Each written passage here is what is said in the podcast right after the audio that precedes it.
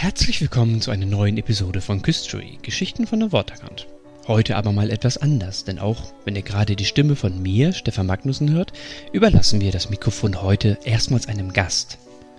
Die heutige Episode ist wie auch die letzte im Rahmen eines Projektseminars zum Nachlass von Max Planck entstanden, der seit einiger Zeit von Forscherinnen und Forschern der Kieler Christian Albrechts Universität ausgewertet wird.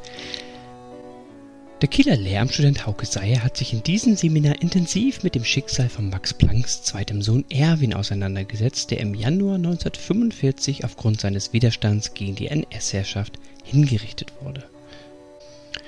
Da er dies, wie wir finden, sehr gut gemacht hat, haben wir uns entschlossen, sie als zweite Bonus-Episode unserer kurzfristig einberufenen Max Planck-Trilogie in unserem Podcast aufzunehmen. Wenn ihr die ersten beiden Episoden dieser Trilogie noch nicht gehört haben solltet, dann hört doch gerne erstmal in diese rein, ihr könnt es aber auch später tun. In der ersten Episode sprachen Laura und Karen mit der Historikerin Anne Krohn, die auch das Projektseminar betreute, und dem Physiker Michael Bonitz über den Nachlass und wie dieser überhaupt seinen Weg nach Kiel fand. In der zweiten Episode unterhielt sich Laura mit dem Geschichtsstudenten Marco Büchmann darüber, wie Max Planck das Kriegsende erlebte und was uns der Nachlass darüber erzählt. Aber so viel erstmal von mir. Ich wünsche euch jetzt erstmal viel Spaß mit dieser spannenden Episode zu Erwin Planck.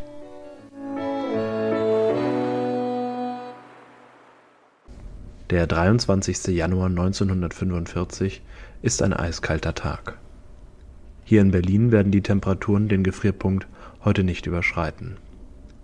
Im Gestapo-Gefängnis Plötzensee wird ein Mann gegen drei Uhr nachmittags in die Hinrichtungskammer geführt. Trotz seines bevorstehenden Todes ist der Mann ruhig und gefasst.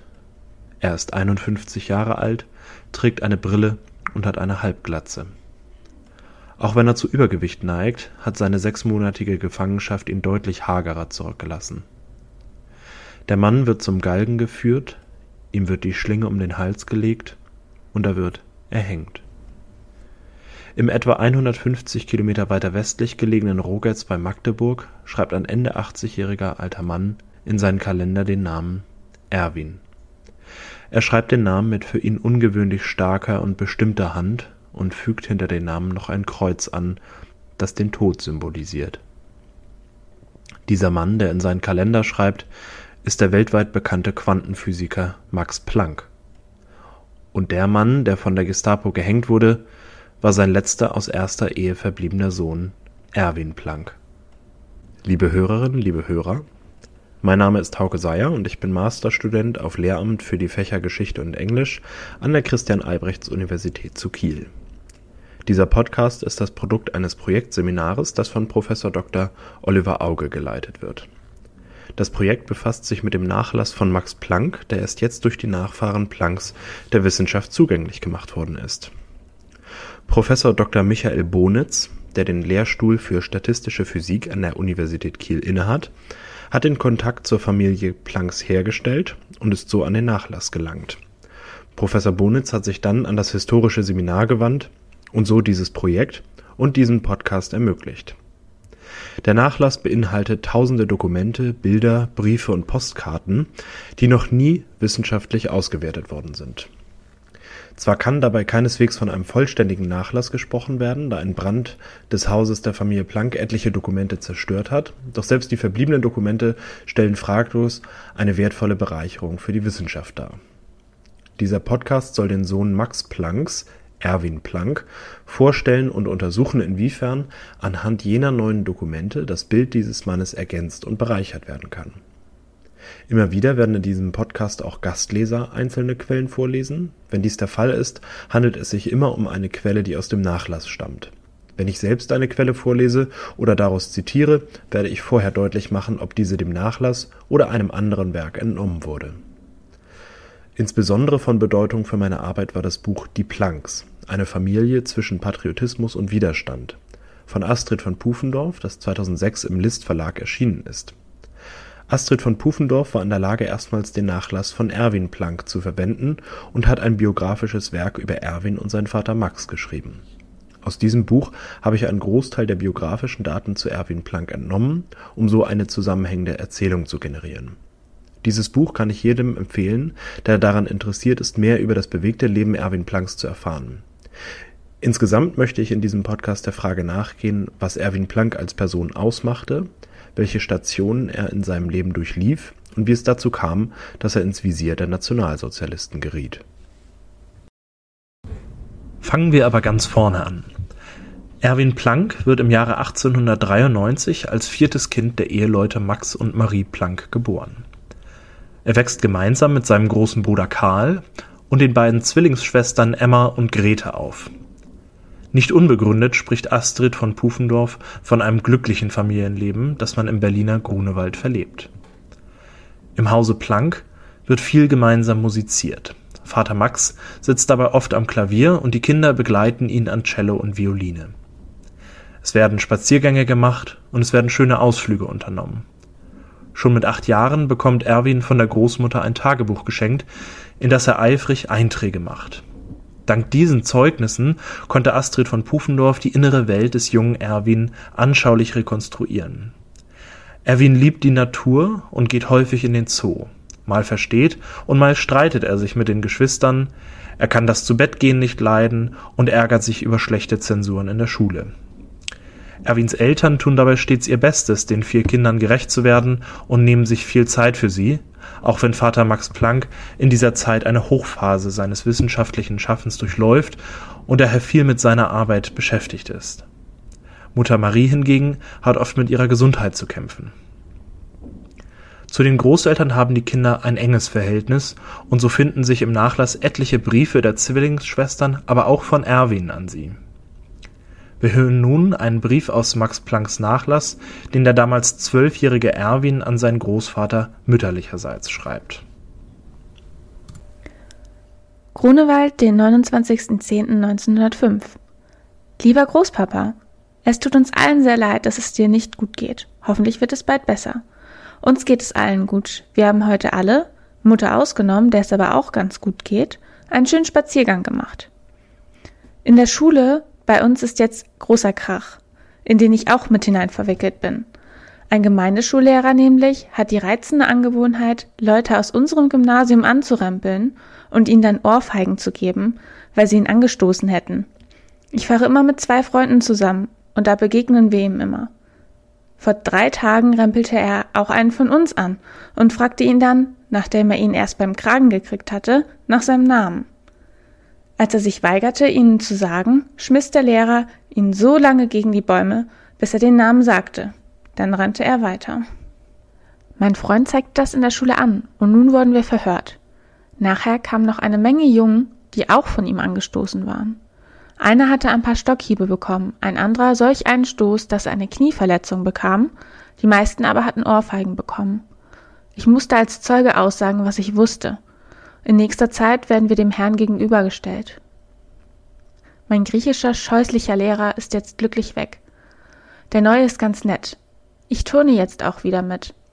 Mein Turnlehrer hält mich für todkrank und deshalb sagt er mir, wenn schlechtes Wetter wäre, bräuchte ich nicht zu kommen. Von viermal ist es jetzt schon zweimal zu meiner großen Freude einigermaßen schlecht gewesen. Hoffentlich geht es Großmama gut und sind Fräulein Lillys Kopfschmerzen besser. Auch Harry wünsche ich gute Besserung für seine Furunkel.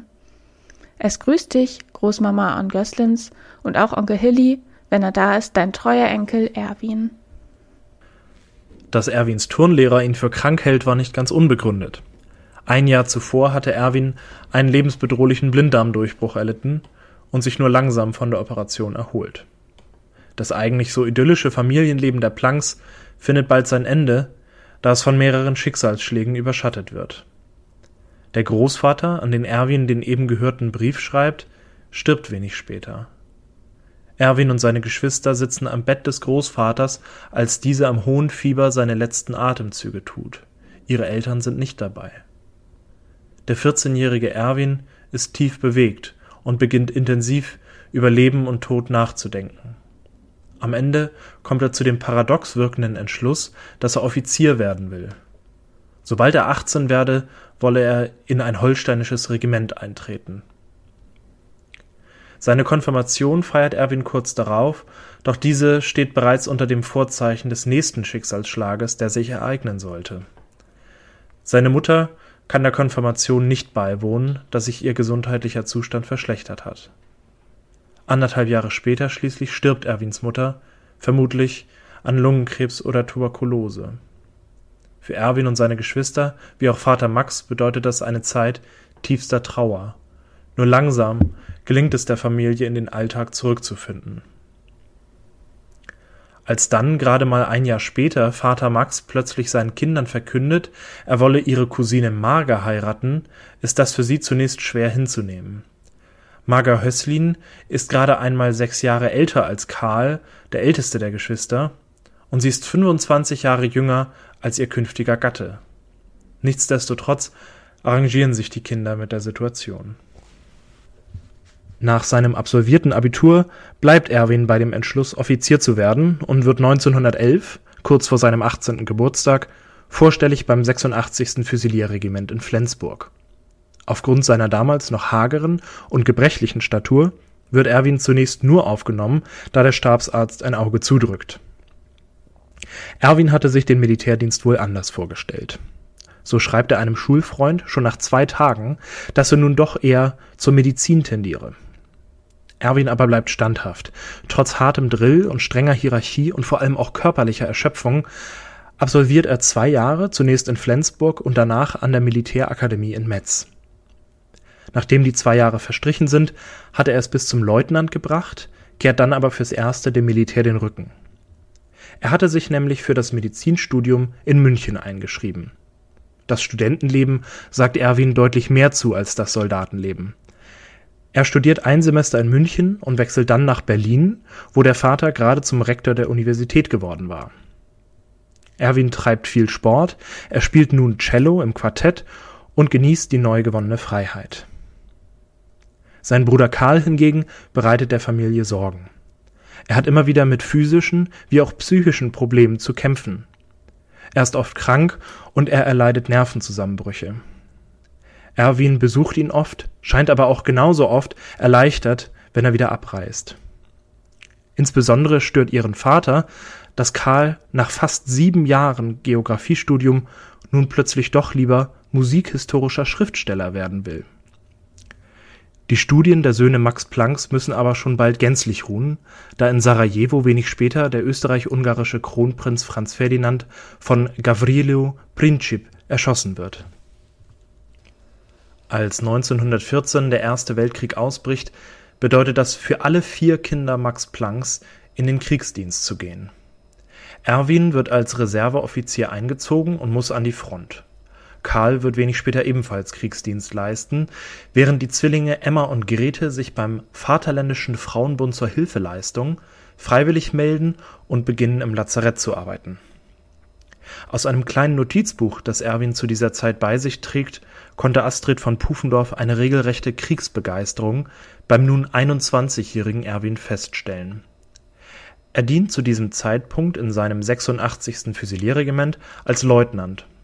Doch seine Tätigkeit im Militär, die ihm große Freude zu bereiten scheint, sollte nicht von langer Dauer sein.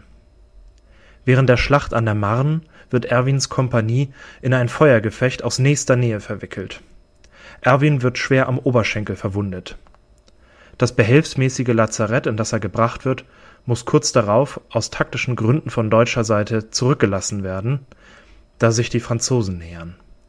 Wenig später betritt ein französischer Chasseur das Lazarett und Erwin wird zum Kriegsgefangenen. Auch wenn er aufgrund der Verletzung und des langwierigen Gefangenentransportes einige Strapazen zu erleiden hat, erholt Erwin sich nach und nach. In einem Kriegsgefangenenlager auf der Belle Isle vor der bretonischen Küste führt er bald ein den Umständen entsprechend komfortables Leben. Seine Familie, die zunächst in größter Sorge gewesen war, da sie in der Zeitung von seiner Verwundung gelesen hatte, ist bald heilfroh, den ersten Brief, das erste Lebenszeichen aus der Gefangenschaft zu erhalten.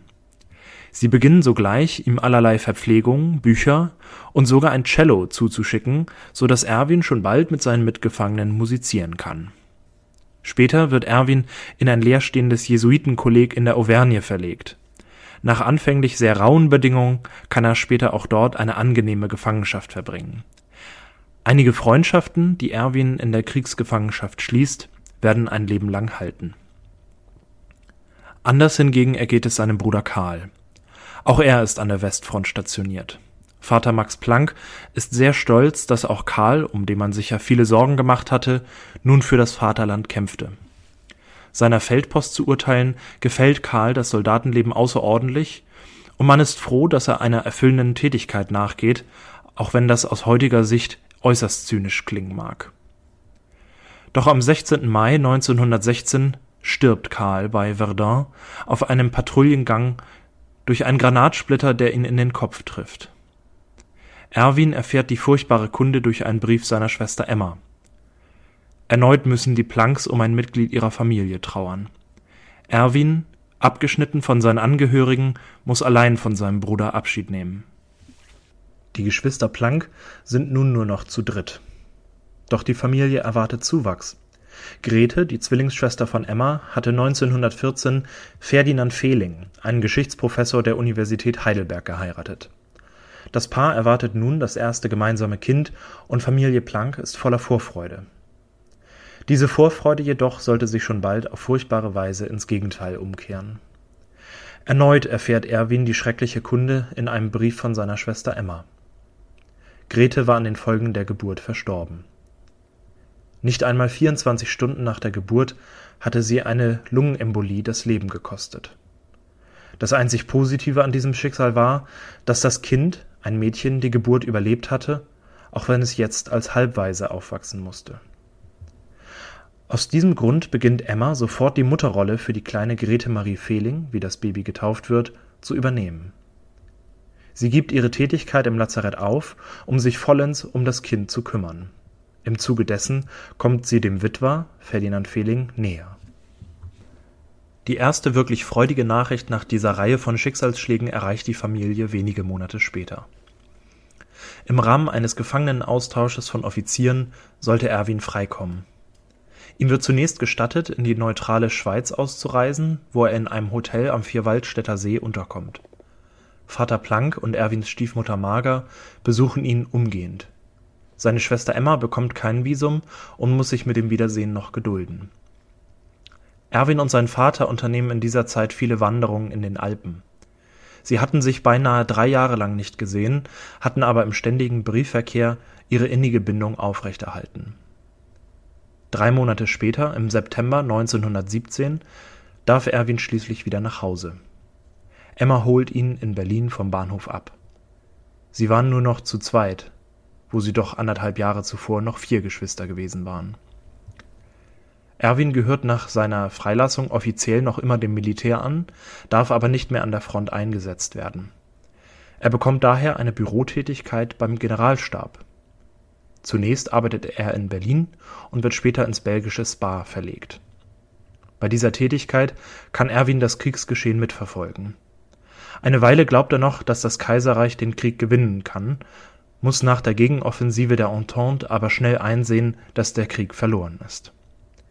Er kommentiert in seinem Tagebuch auch den Kieler Matrosenaufstand und fürchtet, dass der Bolschewismus Oberhand nehmen könnte das aktive Mitverfolgen des politischen Geschehens löst in Erwin ein Umdenken aus. Noch in der Gefangenschaft hatte er sich überlegt, ob er das Medizinstudium wieder aufnehmen soll. Erwin bemerkt nun, dass er zum Politiker wird. In ihm entsteht der Entschluss, sein Schaffen für das Vaterland einzusetzen. Im Generalstab lernt er den General Kurt von Schleicher kennen, der seine Zukunft maßgeblich beeinflussen sollte. Beide freunden sich schnell an Später sollte Schleicher der Trauzeuge bei Erwins Hochzeit sein. Am 11. November 1918 verlässt Erwin Spa. Der Krieg ist zu Ende. Erwin nimmt in den folgenden Jahren eine interessante Stellung ein. Er wird zu einem Mann, der stets an den großen politischen Geschehnissen der Weimarer Republik beteiligt ist. Dabei ist er aber nie ein Entscheidungsträger, er steht nicht in der ersten Linie der Politik. Stattdessen ist er ein Mann, der im Hintergrund steht, der berät und vermittelt. Erwin gehört nach seiner Rückkehr aus Belgien der Friedenskommission an und bekommt auf diesem Wege die Aushandlung des Versailler Vertrages aus erster Hand mit. Er nennt den Vertrag einen ausgeklügelten Lustmord der Franzosen, sieht aber auch ein Versagen der deutschen Politiker. Kurz darauf wechselt Erwin erneut seine Stellung, diesmal ins Reichswehrministerium, wo er nun direkt Kurt von Schleicher unterstellt ist Erwin genießt diese Tätigkeit. Er bezieht eine schöne Wohnung in Berlin und geht in seine Arbeit auf. Dabei ist Erwin keinesfalls Demokrat. Er vertritt die damals gängige Einschätzung, das deutsche Volk müsse mit harter Hand geführt werden.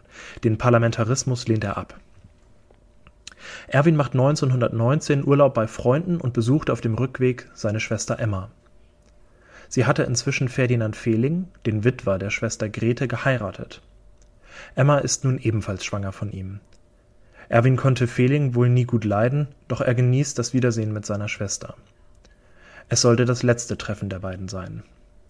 In einer furchtbaren Wiederholung der Ereignisse, die zwei Jahre zuvor ihrer Zwillingsschwester Grete das Leben kosteten, stirbt auch Emma 1919 an den Folgen der Geburt.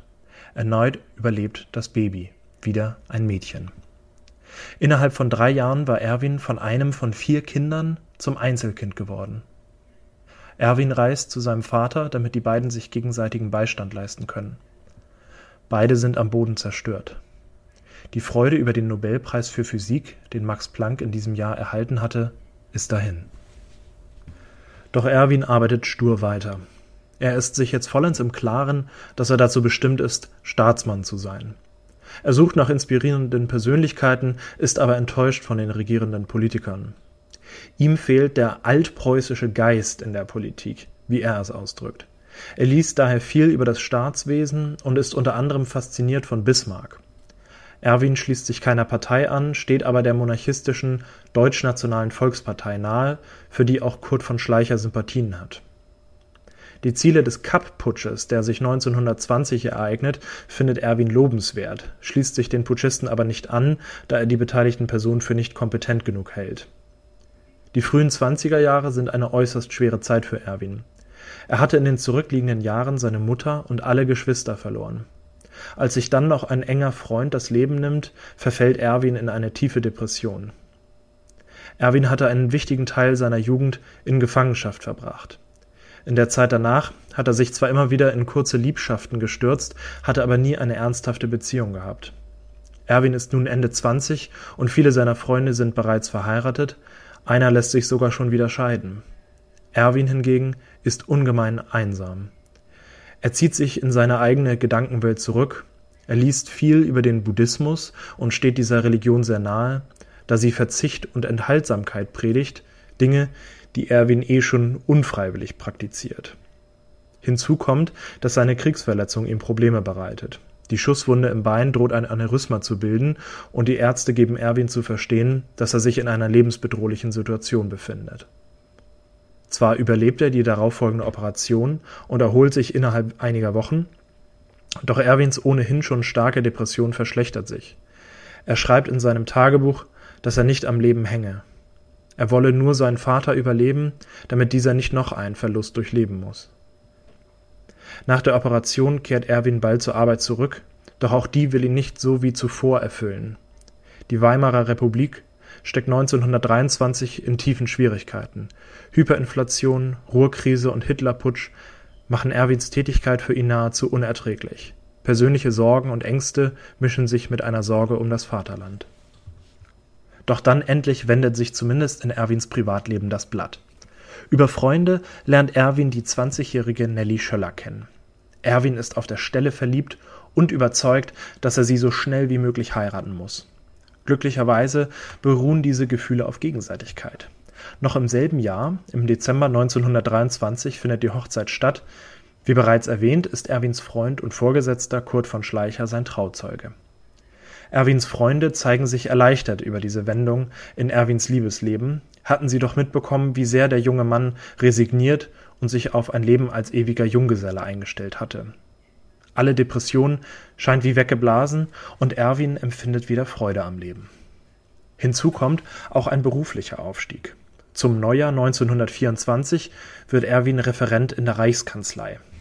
Schleicher hatte für diese Versetzung gesorgt, um von Erwin Kenntnis über die Vorgänge in der Reichskanzlei zu erhalten. Schleicher verblieb unterdes im Reichswehrministerium. In seiner neuen Tätigkeit ist Erwin nun sehr nah an den jeweiligen Kanzlern dran. Er bereitet zum Beispiel morgens die Presseschau vor. Reichskanzler Hans Luther, der ein Jahr später ins Amt kommt, bittet Erwin sogar darum, ihm das Reiten beizubringen, und so gibt Erwin dem Kanzler bald wöchentliche Reitstunden. Ein Jahr später gibt es erneut eine Beförderung für Erwin. Er wird zum Regierungsrat. Kurt von Schleicher und sein Vertrauensmann Erwin Planck gehören in dieser Zeit zu denjenigen, die eine Einschränkung der Sonderbefugnisse des Reichspräsidenten ablehnen. Sie können noch nicht ahnen, dass diese Sonderstellung schließlich zum Scheitern ihrer Politik und dem Ende der Weimarer Republik führen sollte. Erwin baut in seiner Zeit als Regierungsrat ein enges Verhältnis zu seinem Vorgesetzten Staatssekretär Pünder auf. Er bezieht außerdem viel Kraft aus seiner Ehe zu Nelly, auch wenn die Beziehung nicht von ununterbrochenem Sonnenschein gekennzeichnet war. So scheint auch Nelly immer wieder mit Depressionen gekämpft zu haben. Nelly ist aber nicht bloß als die Frau von Erwin Planck zu denken. Trotz Erwins sehr solidem Gehalt und der 1929 folgenden Beförderung zum Oberregierungsrat entscheidet Nelly sich, eine Ausbildung zur medizinisch-technischen Assistentin zu machen. Später wird sie dann studierte Ärztin. Das Jahr 1930 bedeutet eine erneute Beförderung für Erwin. Heinrich Brüning wird Reichskanzler und Erwin sein Privatsekretär. Doch diese erfreuliche berufliche Entwicklung ist gepaart mit erheblichen innenpolitischen Krisen, die die Weimarer Republik plagen. Die Weltwirtschaftskrise sorgt für immense Arbeitslosenzahlen, hinzu kommt das Erstarken radikaler Parteien. Nationalsozialisten und Kommunisten liefern sich erbitterte Straßenkämpfe 1931 begleitet Erwin Kanzler Brüning zu einem Staatsbesuch beim italienischen Machthaber Mussolini. Der Duce beeindruckt Erwin zutiefst. Über die Entwicklungen in Italien hält Erwin seinen Förderer Schleicher treu auf dem Laufenden. Erwin fungiert in dieser Zeit gewissermaßen als Mittelsmann zwischen dem Kanzler und dem an Macht gewinnenden Schleicher Plancks und Schleichers Handeln ist dabei von dem Wunsch charakterisiert, der Republik aus der Krise zu helfen und gleichzeitig die eigenen Machtansprüche oder „ unsere Linie “, wie Schleicher sie nennt, durchzusetzen. Ein Jahr später tritt Kanzler Brüning zurück. An seine Stelle tritt Franz von Papen. Erneut steigt Erwin auf. Er wird zum Staatssekretär der Reichskanzlei, das höchste politische Amt, das er erreichen sollte.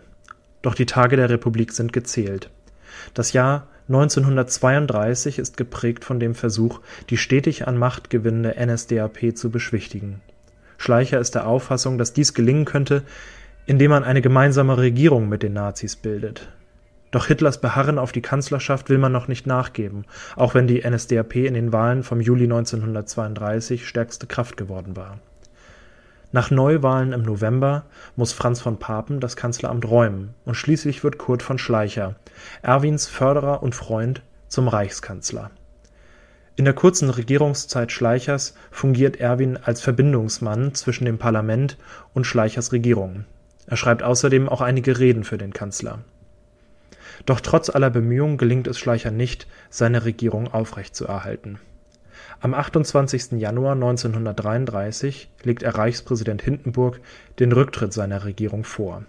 Adolf Hitler wird daraufhin neuer Reichskanzler. Umgehend reicht auch Erwin bei Hitler und Hindenburg seine Kündigung ein. Erwin Plancks politische Karriere ist damit beendet. Nun, da Erwin die Politik verlässt, ist es vielleicht an der Zeit, die Frage zu stellen, wie genau man sich Erwin zu dieser Zeit äußerlich vorstellen muss. Von dem hageren Jungen, der erst als zu schwach für den Militärdienst eingestuft wurde, ist nicht mehr viel übrig. Der erwachsene Erwin wird an einer Stelle im Nachlass anschaulich beschrieben. Erhalten geblieben ist nämlich die Rede, die auf der Gedenkfeier anlässlich des ersten Jahrestages seiner Ermordung gehalten wurde. Die Gedenkfeier, zu der Erwins Witwe Nelly eingeladen hatte, fand 1946 in Berlin statt der hochbetagte Vater konnte aus gesundheitlichen Gründen nicht teilnehmen, hatte aber vermutlich die Abschrift der Laudatio erhalten. Der Redner, es ist unbekannt, wer die Rede geschrieben und gehalten hatte, schildert hier das äußere Erscheinungsbild von Erwin. Da ist gleich die typische Stirn der Planck, die er vom Vater bekam, Symbol höchster Geistlichkeit. Da ist die männliche Partie um den wirklich in einem höheren Sinne sprechenden Mund voller Kraft und doch gelöst, ohne den Krampf gespielten und in sich selbst suggerierenden Mannestums, wie wir es in den Jahren, die hinter uns liegen, so oft erblicken mussten. Die Augen, trotz dessen man als optische Kurzsichtigkeit bezeichnet, mit der Ausrichtung in die Weite, reichend von einem bis zum anderen. Das ganze Antlitz Kraft und Milde ausstrahlend, ruhiges Selbstbewusstsein und Gelassenheit bei allem Einsatzwillen und über allem Bereitschaft zu verstohlenem Lächeln und frische, fast knabenhafte Heiterkeit. Was der Redner hier in überaus blumigen Worten beschreibt, ist ein Mann, der nicht durch äußere Schönheit besticht. Erwin hat eine Halbglatze, er trägt eine Brille mit kreisrunden Gläsern, er hat ein Knickohr und einen dicken Hals mit runden Wangen. Dieses Erscheinungsbild hat Erwin wohl auch seinen Kosenamen eingebracht, mit dem ihn seine Frau Nelly anspricht. Acht Jahre nach Kriegsende und dem Tod ihres Mannes schreibt Nelly nämlich einen Brief an ein befreundetes Ehepaar. Rodenkirchen, 16. August 1953. Liebe Lulu, lieber Heinz, heute kann ich euch ein Bild von Mops schicken. Eines, das ich euch bei unserem kurzen Besuch leider nur zeigen konnte. Ich denke, dass es euch auch so bewegt wie mich. Es ist aus dem Film von der Verhandlung am 23.10.1944 vor dem Volksgerichtshof.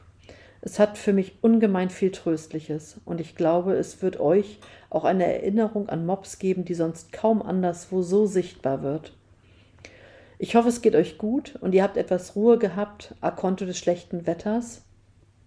Hat euch Hermann sehr behelligt? Viel kann man ja wirklich nicht von ihm erwarten. Wir denken oft an euch und an die guten Stunden mit euch beiden. Für heute alles Liebe, eure Nelly. Nelly nannte ihren Gatten also Mops.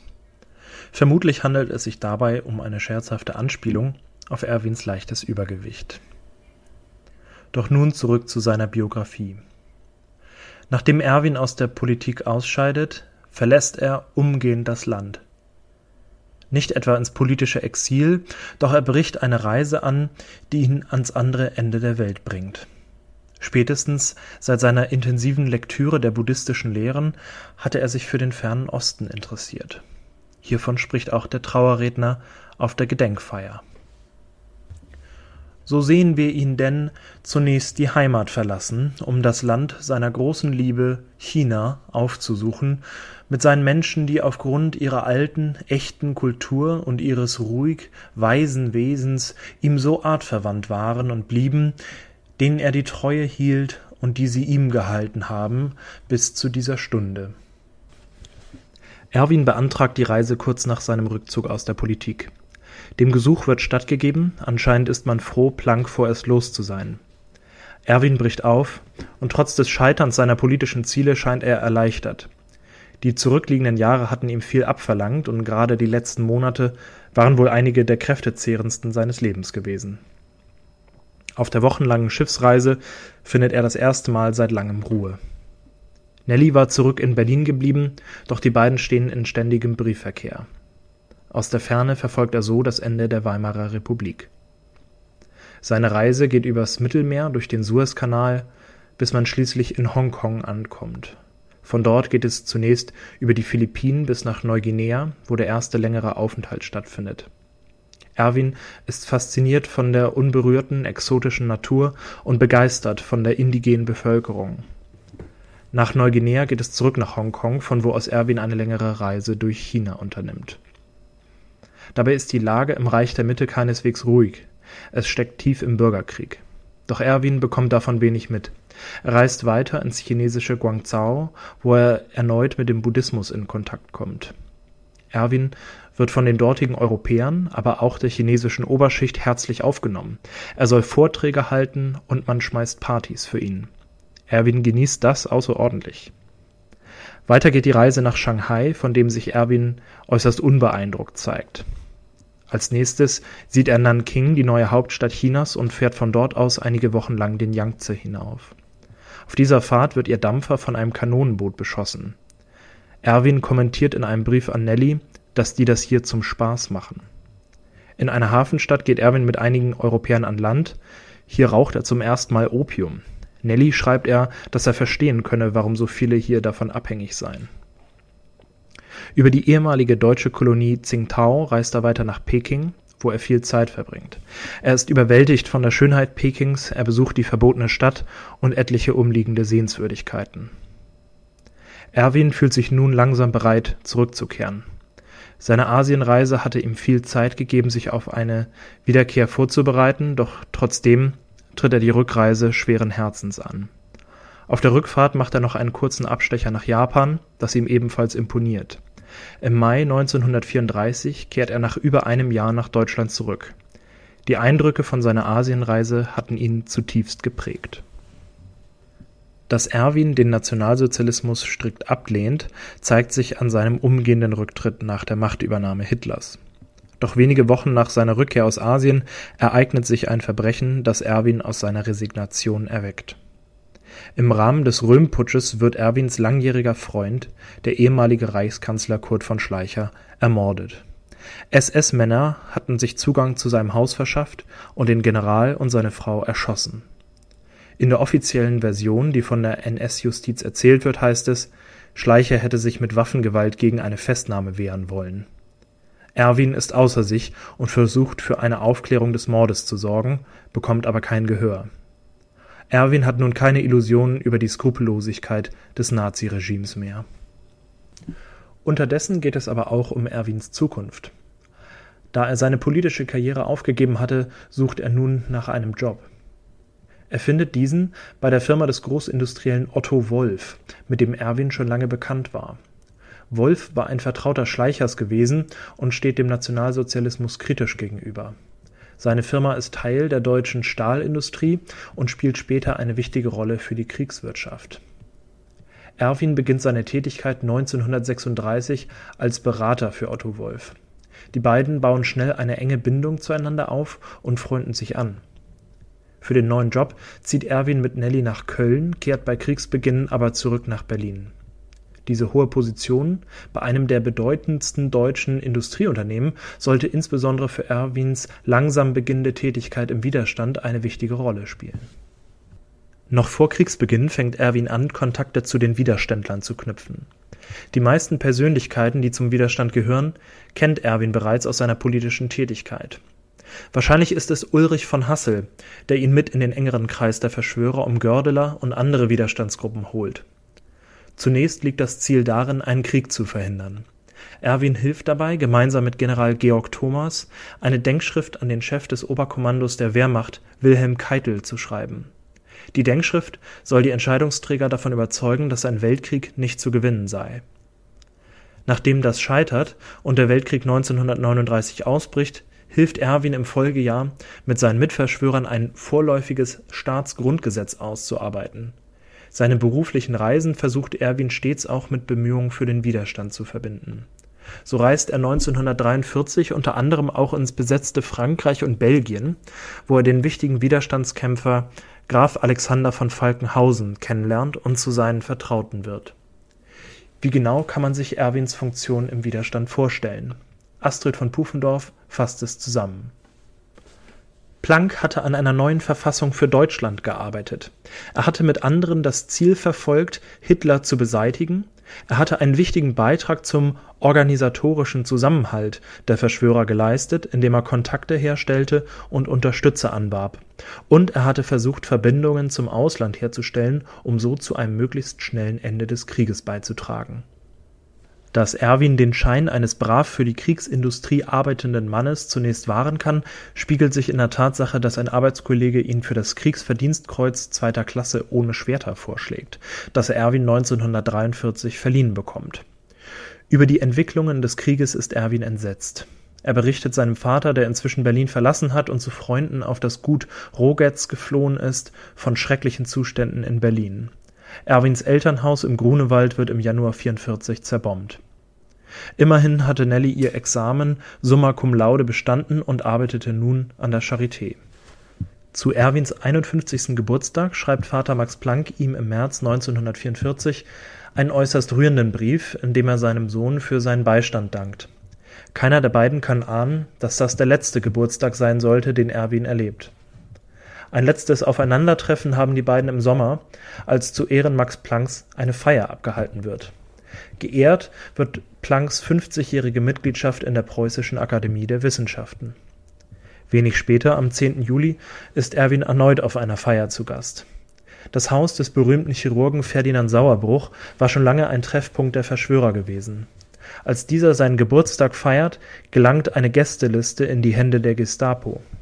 Zehn Tage später ereignet sich das unter dem Decknamen Operation Walküre bekannte Attentat auf Hitler. Hitler überlebt und infolgedessen werden mehrere hundert Verhaftungen angeordnet. Drei Tage später klopft es auch an Erwins Tür und er wird verhaftet. Sein Vater Max, der von der Widerstandsbeteiligung seines Sohnes nichts gewusst hatte, ist in höchster Aufregung. Er schreibt umgehend einen Brief an Heinrich Himmler. Dieser Brief ist bei Astrid von Pufendorf abgedruckt. Ich bin durch meine Schwiegertochter informiert worden, dass mein Sohn Erwin am 23. Juli verhaftet wurde und seine Situation nunmehr als sehr ernst bezeichnet wird. Aufgrund des innigen Verhältnisses, das mich mit meinem Sohn verbindet, bin ich sicher, dass er mit den Geschehnissen des 20. Juli nichts zu tun hat. Ich stehe im 87. Lebensjahr und bin in jeder Beziehung auf die Hilfe meines Sohnes angewiesen. Bis heute habe ich mich bemüht, meiner Wissenschaft und meinen Ehrenämtern zu leben, um auf diese Weise auch in meinem Alter dem Vaterland zu dienen. Das habe ich nur vermocht, weil mein Sohn mir in allen Dingen zur Seite steht. Am Ende meines Lebens ist dieser Sohn der einzige, der mir aus erster Ehe geblieben ist, nachdem ich meinen ältesten Sohn im Weltkrieg und außerdem meine beiden Töchter verloren habe. Erwin verkörpert an Charakter und Gaben alles, was unsere Familie in Generationen geworden ist. Ich bitte Sie, sehr geehrter Herr Reichsführer, sich in meine Lage versetzen und ermessen zu wollen, was es für mich auch unter Berücksichtigung meines Namens, der in Deutschland und in der Welt Geltung besitzt, bedeuten würde, wenn ich auch diesen Sohn durch ein sehr hartes Urteil verlieren müsste. Unterdessen muss Erwin vieles über sich ergehen lassen. Er wird stundenlang verhört, muss unter schlimmen Haftbedingungen ausharren und wird auch mehrfach gefoltert. Immer wieder sieht er während der Haft auch seine Mitverschwörer. Außerdem wird klar, dass die Gruppe schon seit längerer Zeit überwacht worden war. Als schließlich am 23. Oktober 1944, genau drei Monate nach seiner Inhaftierung, vor dem Volksgerichtshof das Todesurteil über Erwin vollstreckt wird, ist die Familie Planck fassungslos. Vater Max Planck versucht erneut, alle Hebel in Bewegung zu setzen, die ihm zur Verfügung stehen. Schließlich hat sein Name, wie er es auch im Brief an Himmler erwähnt hatte, durchaus Gewicht. Nur zwei Tage nach dem Urteilsspruch setzt Max Planck ein Schreiben an Adolf Hitler auf. Ich zitiere erneut aus Pufendorfs Die Plancks. Mein Führer, ich bin zutiefst erschüttert durch die Nachricht, dass mein Sohn Erwin vom Volksgerichtshof zum Tode verurteilt worden ist die mir wiederholt von Ihnen, mein Führer, in ehrenvollster Weise zum Ausdruck gebrachte Anerkennung meiner Leistung im Dienste unseres Vaterlandes berechtigt mich zu dem Vertrauen, dass Sie der Bitte des im 87. Lebensjahr stehenden Gehör schenken werden. Als Dank des deutschen Volkes für meine Lebensarbeit, die ein unvergänglicher geistiger Besitz Deutschlands geworden ist, erbitte ich das Leben meines Sohnes. Max Planck wird wohl kaum an etwas anderes als seinen Sohn in dieser Zeit gedacht haben können.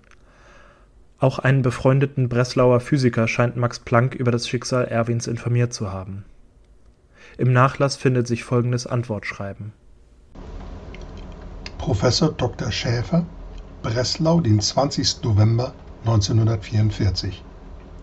Lieber und hochverehrter Herr Geheimrat, seit Ihrem letzten Briefe ist wohl kaum eine Stunde vergangen, in der meine Frau und ich nicht an Sie und Ihren Sohn gedacht haben.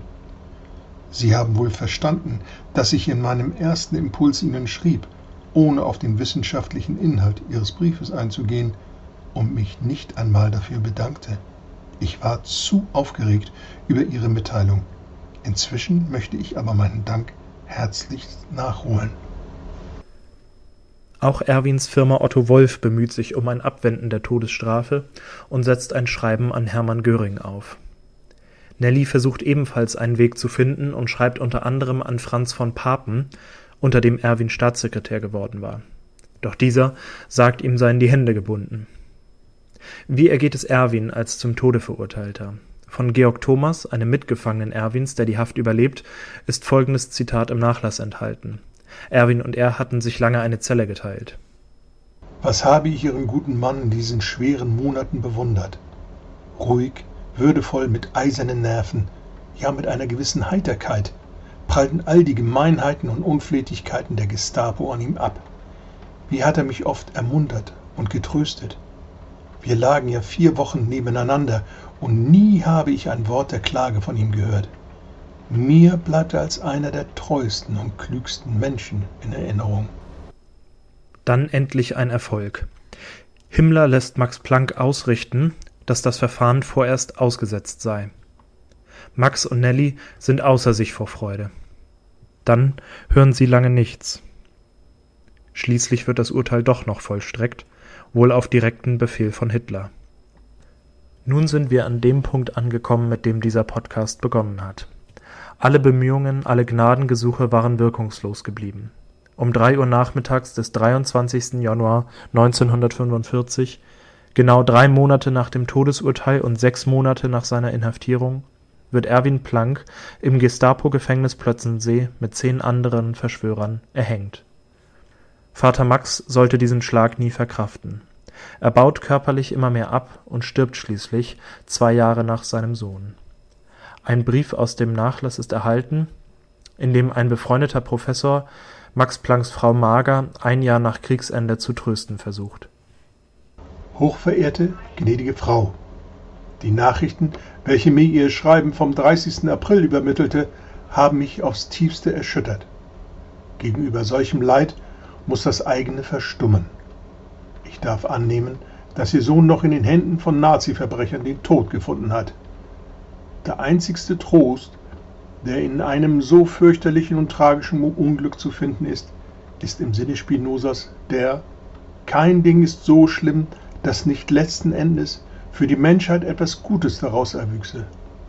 Auch aus dem Opfertode ihres Sohnes wird für die Menschheit Gutes erwachsen. Nelly Planck lebt nach dem Tod ihres Mannes noch 30 Jahre weiter und arbeitet als Ärztin. Als sie schließlich 1975 stirbt, wird sie in Köln begraben. Erwins Überreste wurden nie gefunden, und so befindet sich heute nur eine Gedenktafel neben Nellys Grab. Wir hören nun abschließend das Gedicht Gefährten von Albrecht Haushofer, einem Schriftsteller, der ebenfalls im Widerstand gegen den Nationalsozialismus aktiv war und sich in diesem Gedicht an seine Mitstreiter erinnert. Dabei fällt auch Erwins Name. Albrecht Haushofer wurde kurz vor Kriegsende durch einen SS-Trupp erschossen. Das Gedicht wurde bei seinem Leichnam gefunden. Als ich in dumpfen Träumen heut versank, sah ich die ganze Schar vorüberziehen die York und Moltke, Schulenburg, Schwerin, die Hassel, Poppitz, Helferich und Planck.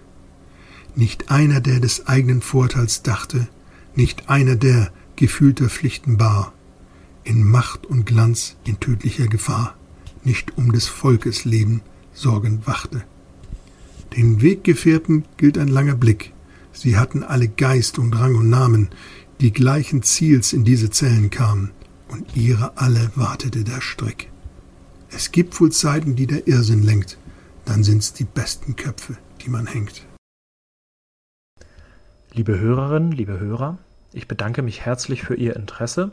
Ich hoffe, dass ich mit diesem Podcast einen Einblick in das Leben und Wirken eines überaus interessanten Mannes gewähren konnte. Wer nun mehr über Erwin Planck erfahren mag, wer noch genauer seinen politischen Werdegang oder andere Aspekte seines Lebens verfolgen möchte, dem empfehle ich erneut wärmstens das Buch Die Plancks eine Familie zwischen Patriotismus und Widerstand von Astrid von Pufendorf. Ohne dieses Werk wäre dieser Podcast nicht möglich gewesen. Abschließend möchte ich mich außerdem bei meinen Gastlesern bedanken, bei meiner Mutter Katja Förster, bei meinem Vater Carsten Seyer und meiner Freundin Jasmin Blunk.